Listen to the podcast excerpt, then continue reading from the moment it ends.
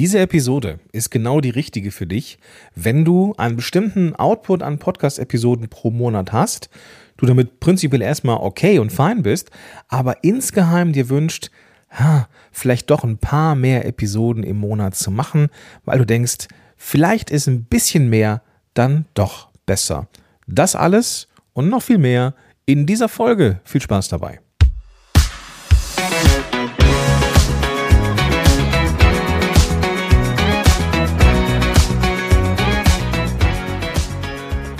Hi, Gordon hier und herzlich willkommen zu einer neuen Folge von Power to the Podcast. Ich bin hier bei Podigy, der Podigy, der Podcast Podigy Ober-Evangelist und Podcast-Coach seit 2014. Und ja, in diesen letzten vielen Jahren des Podcastings ist mir bei der Arbeit mit meinen äh, Klienten immer wieder äh, folgender Wunsch begegnet. Ja, ich würde wirklich gerne einen Rhythmus von wöchentlich oder so schaffen, aber realistisch ist das nicht.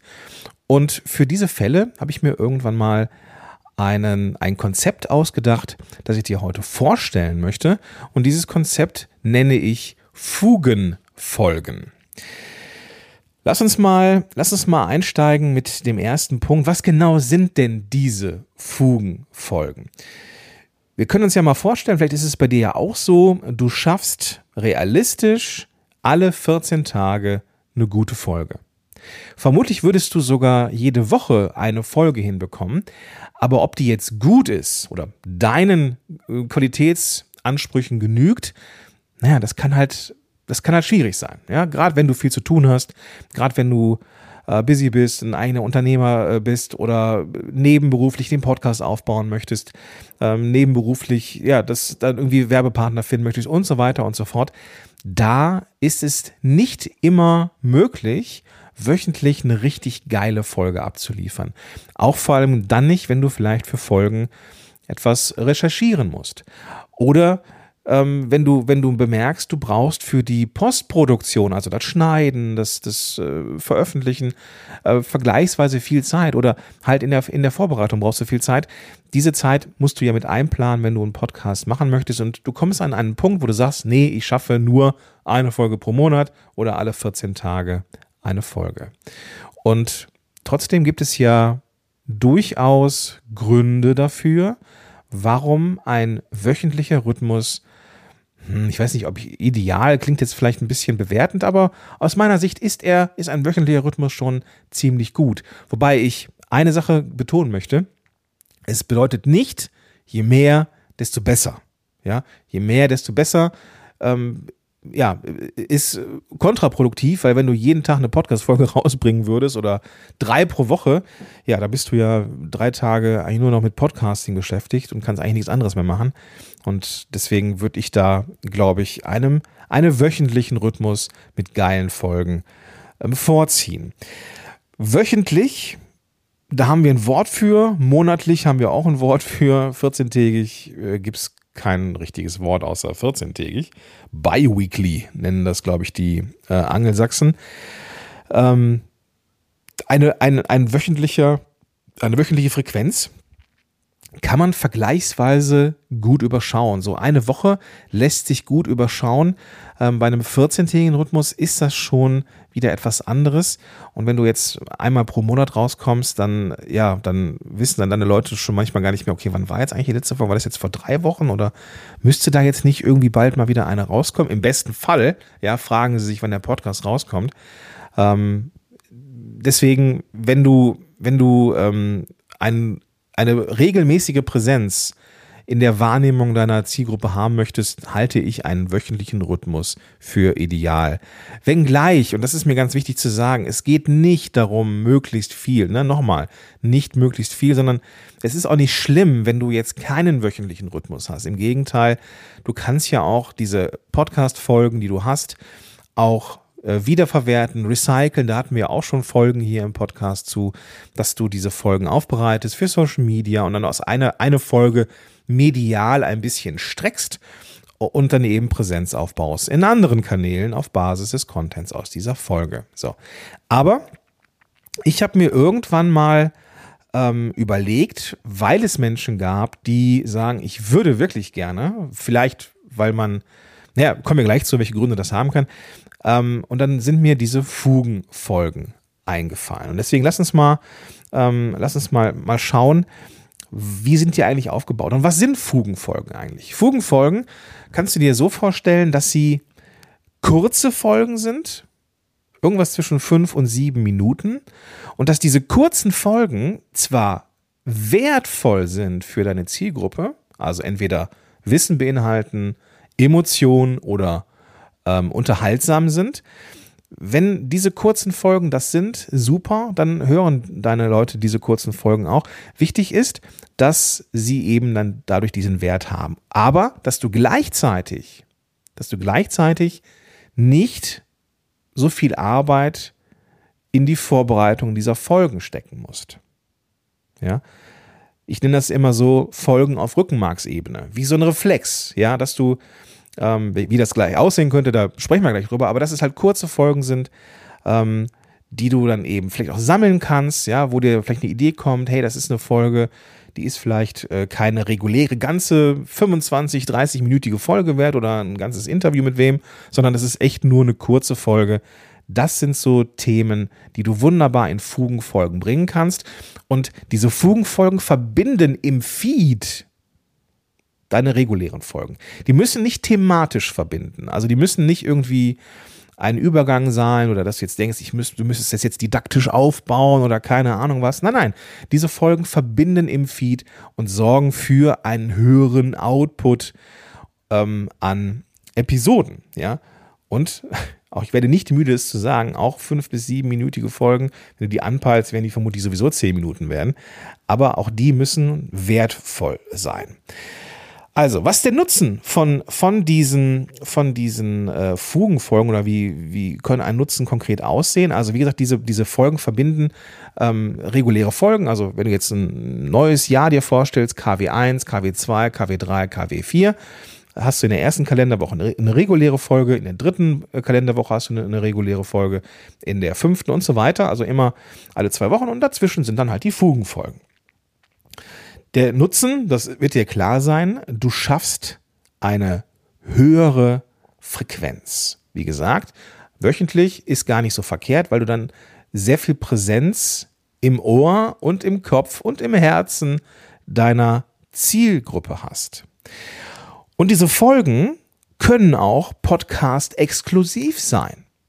Wenn du beispielsweise deine regulären Folgen durch Marketing in Social Media ähm, oder wenn du daraus nochmal einen Blogpost machst oder entsprechend aufbereitest durch Content Recycling, dass du vielleicht daraus ein, vielleicht sogar machst du daraus sogar einen Videopodcast, dass der bei, bei YouTube äh, auch noch auftaucht oder sowas, bei, bei regulären Folgen, dann kannst du diese regulären Folgen natürlich auch medial richtig ausschlachten und diese Fugenfolgen, die könnten Podcast-exklusiv sein. Dass du dann zum Beispiel in deinem Verteiler oder in, in, in Social Media schreibst, neue Folge zum Thema XY, übrigens nur im Podcast. Das sorgt dafür, dass du die Menschen, die dich interessant finden, die dein Thema interessant finden, ähm, zu deinem Podcast lotst. Denn diese Inhalte, diese Fugenfolgen sind sonst, kannst, ist natürlich eine freie Entscheidung, aber sind sonst nirgendwo. Ich will gar nicht dogmatisch sein. Natürlich kannst du auch deine Fugenfolgen in epischer Breite vermarkten und so weiter und so fort. Aber du könntest einfach ähm, sagen, ich vermarkte meine regulären Episoden in Social Media und im Blog und keine Ahnung wo. Und diese Fugenfolgen sorgen durch den Wert, den sie haben, dafür, dass du deine Zielgruppe mit dem Podcast in ja, Berührung bringst und so sukzessive mehr Podcast-Hörer und Hörerinnen gewinnst.